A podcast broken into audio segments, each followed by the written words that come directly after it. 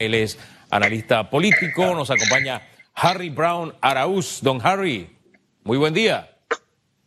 Buenos días, Hugo. Un placer estar aquí contigo y, muy contento de poder celebrar estos 13 años hoy con el programa. Hombre, gracias, gracias. Usted es el invitado de honor a esta fiesta de cumpleaños. Pero, don Harry, vamos a comenzar con la pregunta que tenemos en redes. Si usted tuviera que hacer una lista de aciertos y desaciertos, Comencemos con los desaciertos, ¿no? decía el señor Omar Torrijos, díganme lo malo, que lo bueno ya lo sé. Así que vamos a comenzar con lo malo.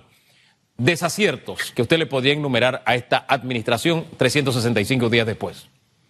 Sí, mira, esa es una buena pregunta para que la población conteste y creo que está muy alineada con incluso con el estilo de discurso al que nos han estado, nos han acostumbrado los presidentes de la República posiblemente en los últimos 20 años. Y antes de llegar allí, yo quisiera quizás... Eh, que tenemos, debemos tener muy en cuenta es cómo llegó, quién ganó las elecciones y cómo ganaron las elecciones. Eh, hay que tomar en cuenta que el, el presidente Laurentino Cortizo ganó las elecciones con alrededor del 33% de los votos que es más o menos el promedio histórico que tiene el Partido Revolucionario Democrático. Y tú sabes bien, Hugo, porque ya tienes algunos años eh, haciendo análisis de elecciones y comentando las elecciones, que en Panamá siempre ha habido un debate sobre si ese 33% es suficiente, le da legitimidad a los gobiernos para luego gobernar.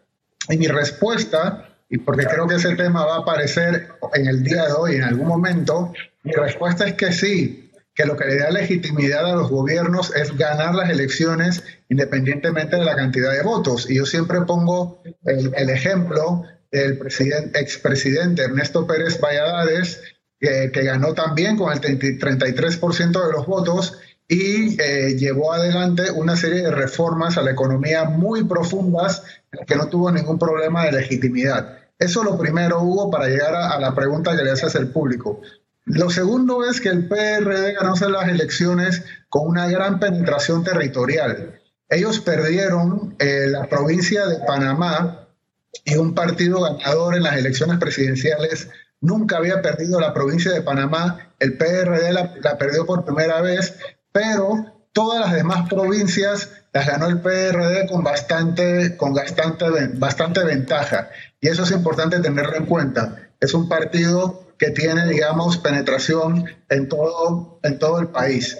Mira, ahora yendo directamente con tu pregunta, hay, hay que ver la diferencia en términos generales, y eso sin hablar de la pandemia, supongo que ya hablaremos de eso, una diferencia entre el PRD, el Partido Cambio Democrático y el Partido Panameñista en términos generales. Eso no siempre es así. El Partido Panameñista, por ejemplo, es un partido que tiene dificultades para alinear a la opinión pública y al país detrás de sus planes. Le pasó a Guillermo Endara, le, pasó a Mireia Moscoso, le pasó a Juan Carlos Varela, creo que excepto en un tema, que fue el de las relaciones con China. El Partido Cambio Democrático es un partido que cuando estuvo en gobierno polarizaba al país una buena parte de la población estaba a favor de ellos y, una, y otra parte importante de la población la enfrentaba. Pero el PRD, a pesar de ganar con ese 33% históricamente, 47% en el caso de Martín Torrijos, por su vocación hegemónica que viene desde los militares, el PRD suele conseguir alinear a todo el país y a la opinión pública detrás de sus planes con la oposición, y esto no está pasando ahora, pero con la oposición feroz de los sectores obreros, del Frenadeso y del Suntrax. ¿Esto por qué lo digo? Porque el primer logro, entre comillas, del PRD, el del, gobierno del, presidente Laurentino Cortizo, fue alinear a toda la opinión pública detrás de un proyecto que potencialmente era muy polémico, que era el de las asociaciones público-privadas. ¿Lo recuerdas? Sí, ahora, parece que eso fue hace mucho tiempo, porque la pandemia ha cambiado todo, pero el gran, la primera gran propuesta que hizo el PRD al país fue la creación de las asociaciones público-privadas en un país, aunque eso no, eh, eh, hubo algunas corrientes de opinión que interpretaban ese proyecto como privatización, eh, y, el, y Panamá es un país que está en contra de las privatizaciones, lo dicen las encuestas, eh, el país se alineó con, con, entusiasmo, incluso diría yo, detrás de ese proyecto. Y otro de los logros importantes antes de la pandemia eh, fue la, digamos, la selección de las magistradas.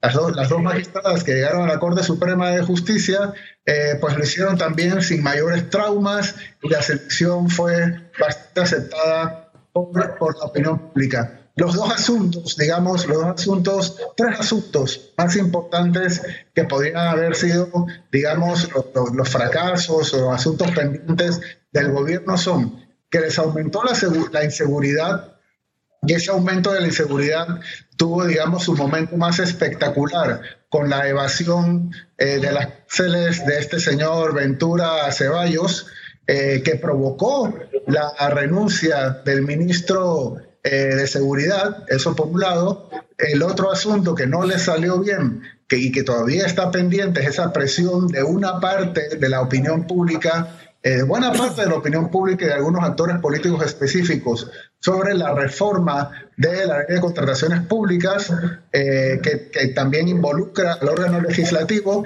y quizás el capítulo más importante hubo, y me gustaría que profundizáramos un poco de eso, en eso, si te parece bien, fue el intento fallido de reforma constitucional que tuvimos en el mes de octubre, principios de noviembre, que generó muchas movilizaciones y que supuestamente en esta época del año ya tendría que estar arrancando un diálogo que simplemente no pudo ser debido a la pandemia. Eh, wow, usted me ha dado un mar de fondo para, para que conversemos bastante, bastante amplio. Yo quisiera comenzar con eh, eh, lo primero que puso así sobre la mesa, lo primero que sirvió la forma en que llega Laurentino Cortizo a la presidencia y sí, que alineó a la opinión pública en algunos temas. Pero el gran, problema es que en la mayoría de los temas no ha podido alinear a la opinión pública y usted me, refrescaba la memoria en dos detallitos. Uno, que solamente uno de cada tres panameños aproximadamente había votado por él.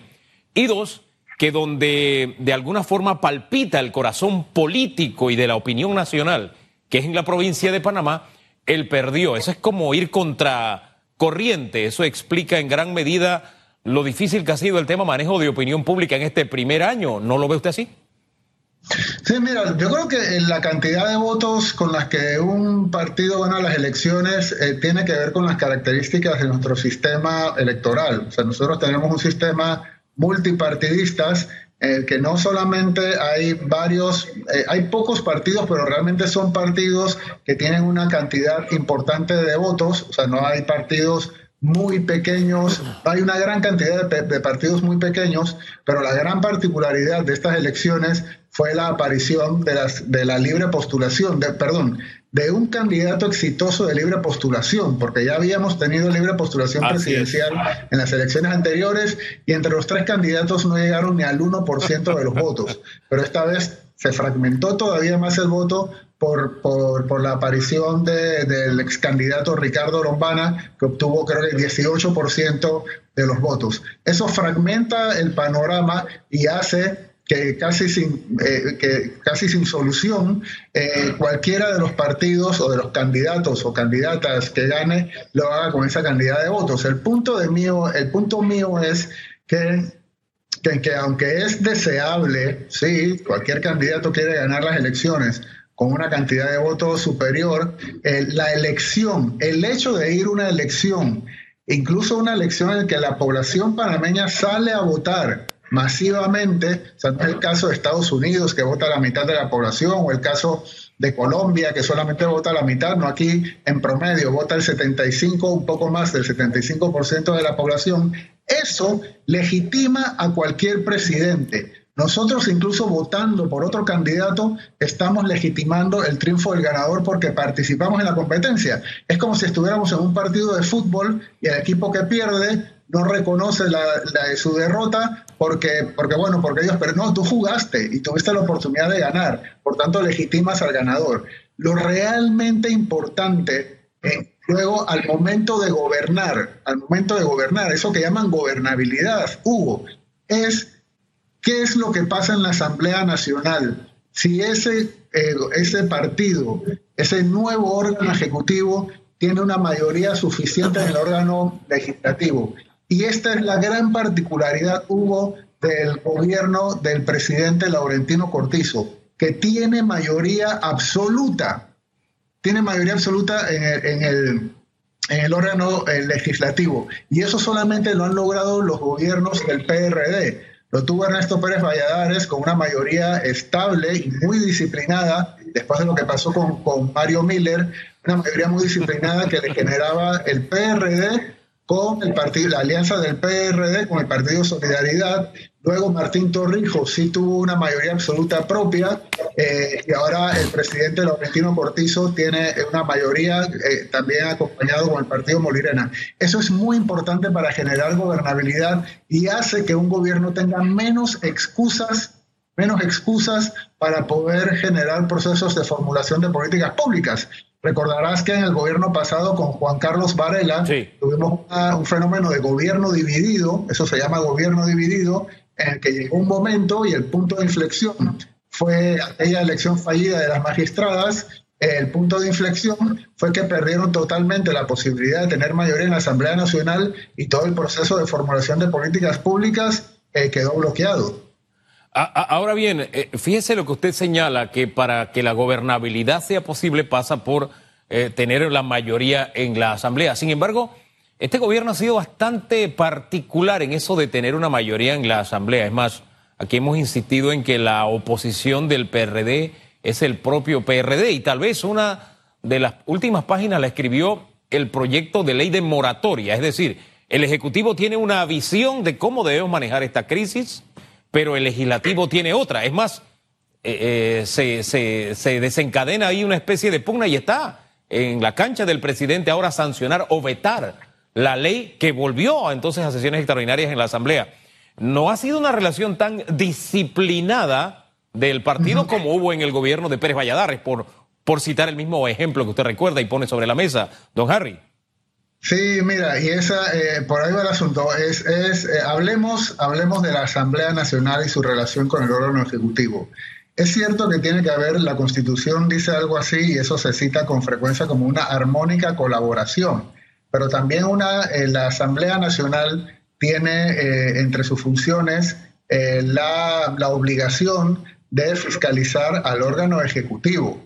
Sea, no, es, no se trata de un, de un, órgano, un órgano legislativo que tiene que estar plegado a todas las, todas las digamos, las, las ejecuciones del órgano ejecutivo, valga la, redundancia. Y yo creo, y claro, y aquí en Panamá como es inusual tener mayorías, eh, mayorías eh, estables, del partido de gobierno, eh, inmediatamente cuando hay tensiones entre el órgano ejecutivo y el órgano legislativo, pensamos que estamos actuando bien, pensamos que están actuando como oposición. Y no necesariamente es así. Yo en estos días he estado estudiando eh, la, eh, toda, la, la, política de la pandemia en América Central y, por ejemplo, en el caso de El Salvador, donde hay un presidente que tiene, un presidente muy personalista, que tiene cierta predisposición al autoritarismo, ha sido el órgano legislativo donde no tiene mayoría quien le ha mantenido, digamos, las riendas cortas. Ese es el trabajo del órgano legislativo, no comportarse como oposición, pero sí fiscalizar y llamarle la atención al presidente cuando posiblemente se está saliendo un poco de la conducta que ellos y las personas que representan les parece más deseable. También hay que tomar en cuenta que en el órgano legislativo panameño, en la bancada del PRD, tenemos algunos liderazgos muy fuertes. Y en realidad la lógica de bancadas en la Asamblea Nacional es, es, muy difícil mantenerla por las reglas del juego con las que elegimos a esos diputados. Las circunscripciones pequeñas, el voto selectivo, el financiamiento de las campañas electorales de los diputados y de todo el país hacen que cada diputado sienta que tiene su propio capital político y que le debe muy poco al partido que le eligió y, al presidente. Entonces tenemos liderazgos fuertes muy, además importantes dentro del partido, como por ejemplo el de la diputada Zulay Rodríguez. Toma en cuenta, Hugo, que, y creo que todo el mundo piensa en ella cuando piensa en una Asamblea Nacional que se comporta entre vías como oposición.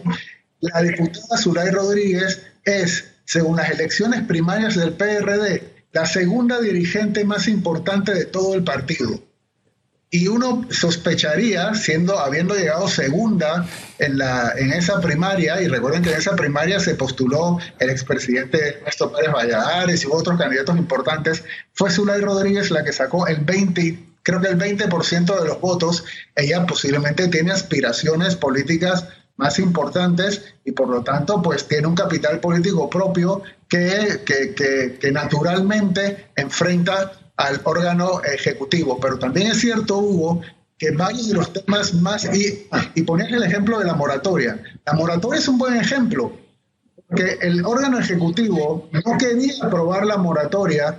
Muy buena parte de la población panameña sí la quería y la Asamblea Nacional entonces estaba llamando la atención del órgano ejecutivo sobre una medida que a la población le parecía importante. De eso se trata la política. Por eso tenemos tres órganos del Estado y no tenemos uno para que haya ese balance de esos pesos y esos contrapesos y toda la discusión, todas las discusiones que tiene la población sobre cuáles son las políticas públicas más adecuadas puedan verse reflejadas en los tres órganos del Estado. Ahora bien, eh, yo quiero que en breve sigamos conversando sobre otros, sobre otros aspectos, porque a propósito de la moratoria, no sé, yo, yo siento que una de las debilidades de este gobierno ha sido la comunicación, porque la ley de moratoria establecía, entre comillas, casi lo mismo que había logrado el Ejecutivo, solo que le daba fuerza de ley y lo extendía hasta diciembre. Pero había un detallito, tenías que demostrar que tú eras afectado por COVID. Entonces, e, ese, ese detallito nunca se hablaba del proyecto de ley y es una de las grandes quejas que tiene la población cuando va a hacer un arreglo con el banco, etcétera, etcétera pero la Asamblea tuvo la capacidad de vender esta es la alternativa sin entrar en la letra chiquitita. En cambio, el Ejecutivo lo que hizo fue de alguna forma guardar silencio. En el debate de este tema, los canales de comunicación del Ejecutivo, que es el que sabe cómo anda la disposición de dinero, nunca fue a la Asamblea, sino ya al final a decirle esta es la realidad y lo hicieron a puertas cerradas. Es más, el tema económico no nos lo cuentan a los panameños, no tenemos claro. Entonces, no sé, los canales de comunicación del actual gobierno son bastante escasos, muy pocos puentes de comunicación, muy pocas cosas claras, muy pocas cuentas claras. ¿En qué medida eso es sostenible en el tiempo o le va a afectar? Además, eh, un gobierno que llega al poder con 33%, ¿en qué medida va a sostener la gobernabilidad si no convoca a otros sectores? Que fue lo que hizo Pérez Valladares en su momento y que le causó fricción en su partido, desde un procurador eh, que no era de sus filas en adelante, trató de convocar a otros sectores para mejorar su, su espacio de gobernabilidad.